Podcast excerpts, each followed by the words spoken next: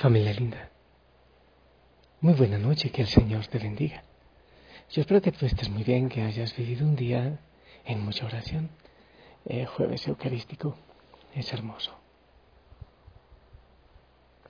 Yo lo he disfrutado mucho aquí en Betel. Como hace ya algunos días, semanas quizás, que no venía, entonces hoy debí otra vez arreglar el jardín, cuidar las plantitas, en fin, hacer distintas cosas que, que no había hecho y orar también. Es hermoso. Eh, celebramos la Eucaristía, rezamos el rosario. Sí, digo rezamos porque, porque están Felipe, Lorena, Sarita y Juan Felipe, la familia Pustinich que vive aquí, en una de las casas en Betel.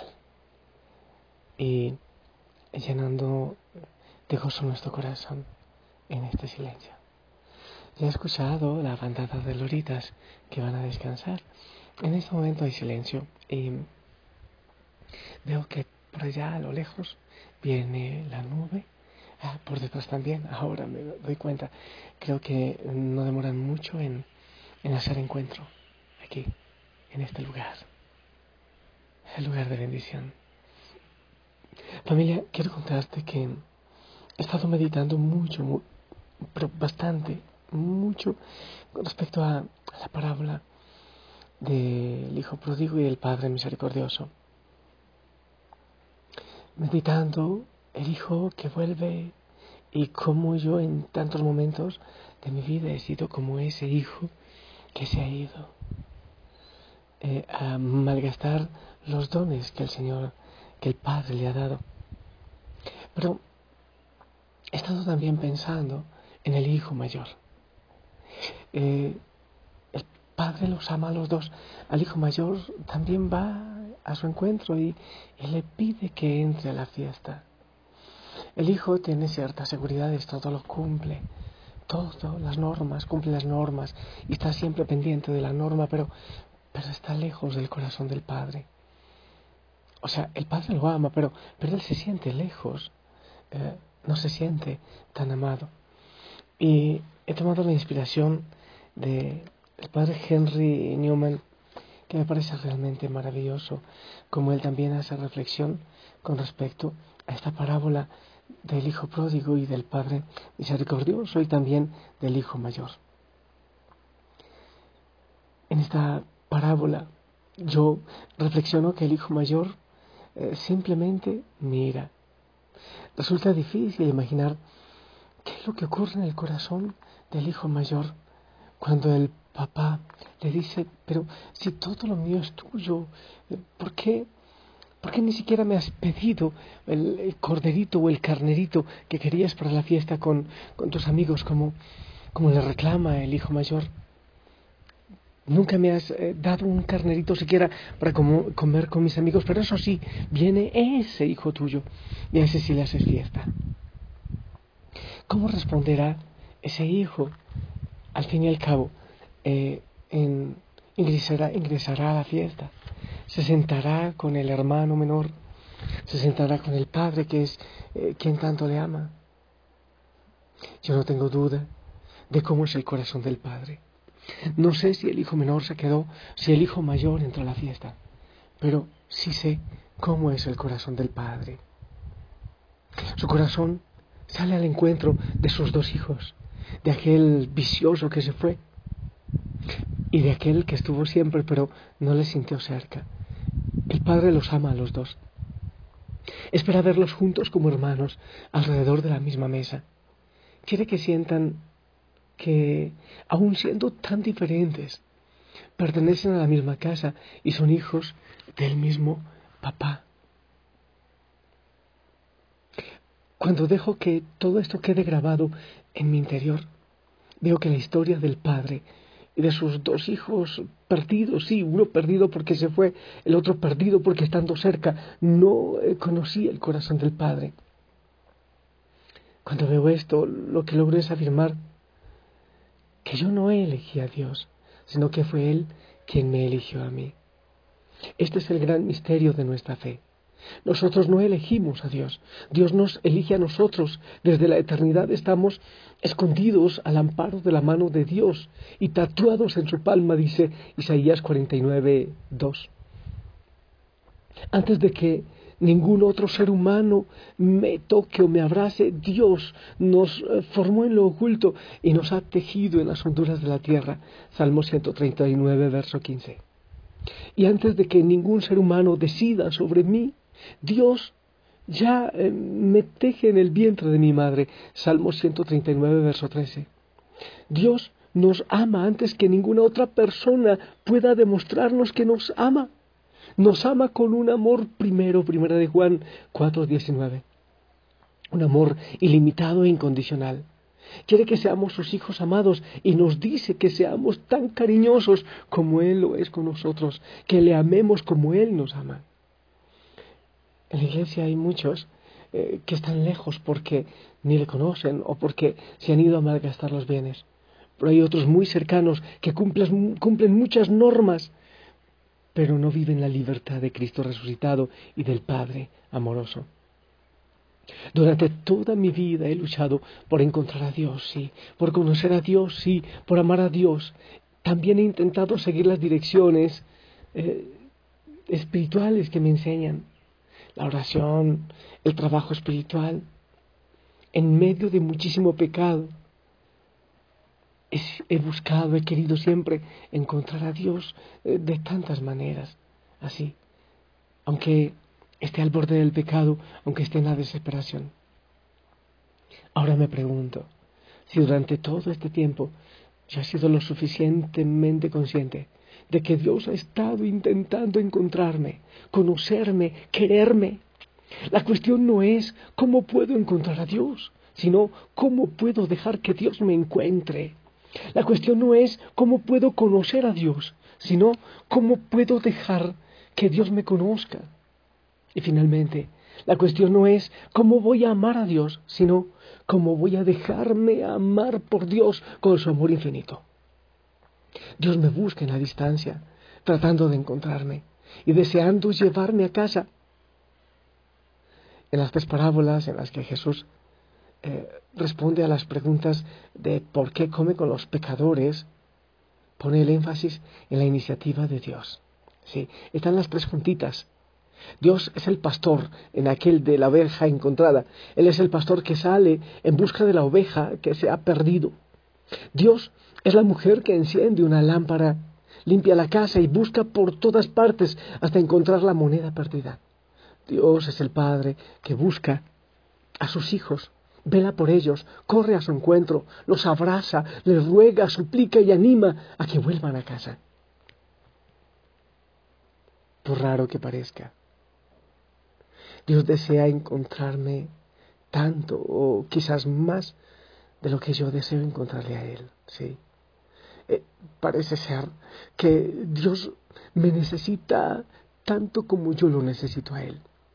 Dios no es un papá que se queda en casa, inmóvil, esperando a que sus hijos vuelvan a Él, esperando a que pidan disculpas por su comportamiento, que pidan perdón y que prometan cambiar. Al contrario, es Él quien abandona la casa sin hacer caso de su dignidad al correr en busca de sus hijos.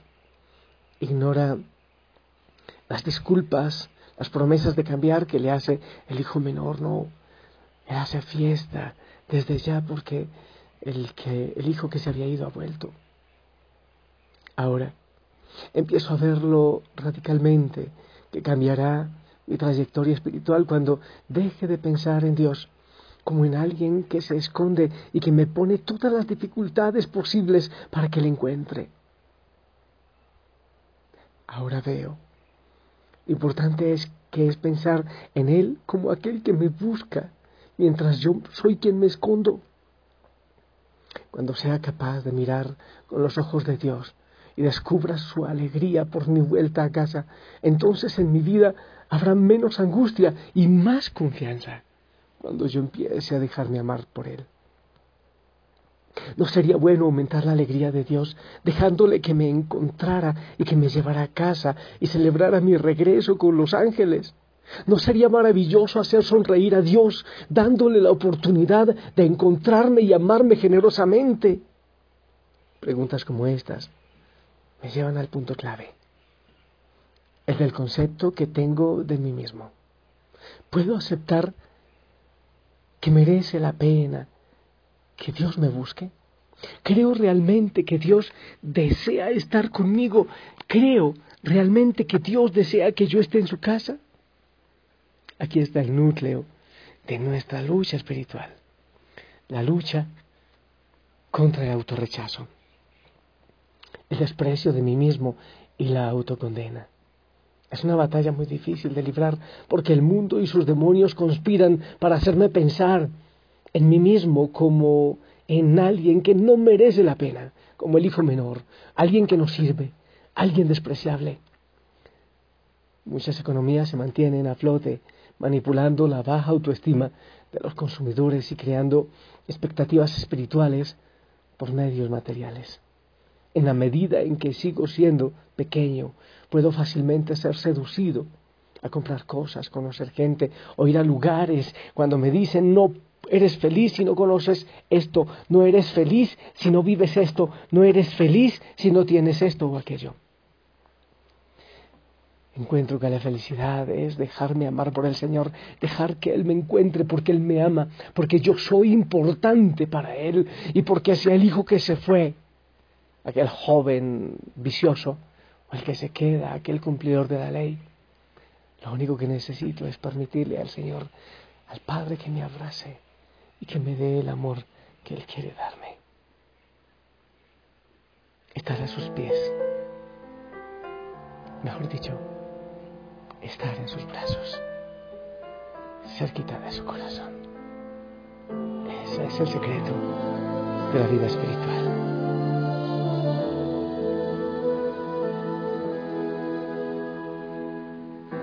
Cuando el mundo te inunda de fatalidad y te agobia la vida con su mucho afán y se llena tu alma de preocupación y se seca la fuente de tu corazón.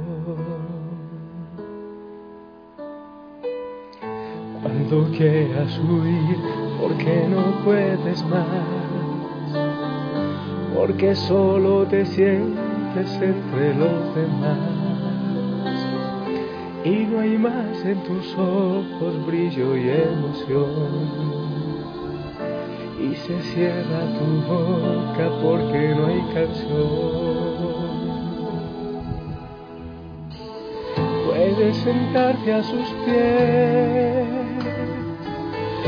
de sus manos beber la plenitud que tu alma necesita.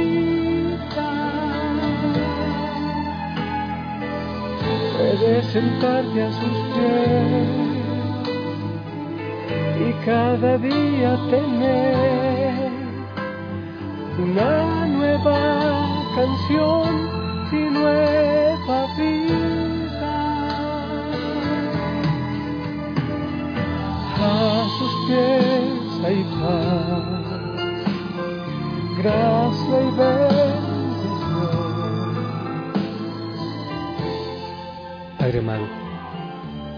quiero en esta noche estar a tus pies, estar en, tus manos de Padre amoroso que me recibe tanto al que estaba cerca, pero lejos como al que se había alejado.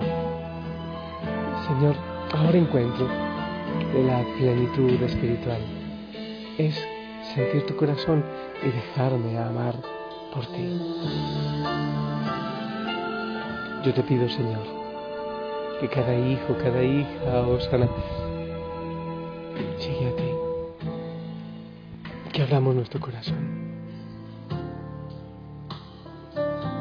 Señor, muchas veces no nos sentimos dignos de tu amor, y es verdad, pero tu amor es gracia, pero tu amor es plenitud.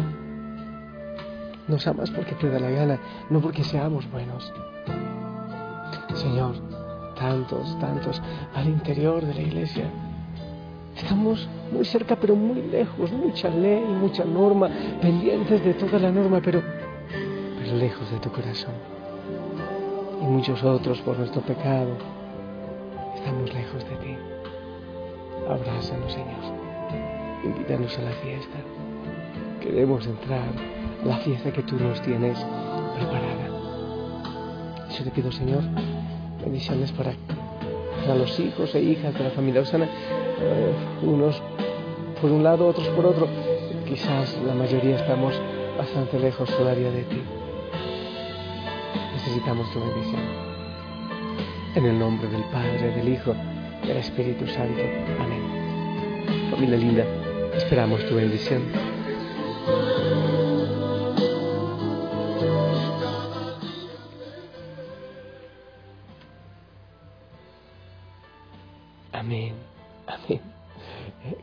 Tu bendición. Démosle el gusto al Señor de volver. Démosle la alegría de hacernos fiesta, de hacer fiesta aquí en la tierra y, y en el cielo. Sonríe, como no sonreír con un Padre que nos necesita para amarnos, para derramar su amor en nosotros, como no estar feliz. Abrazos en casa, saludos, descansa en Él, suéltate en Él, respira profundo. Y yo aquí, en el silencio de Betel, la montaña del silencio, sigo también orando por ti, por todos. Que la Madre María te cubra con su manto.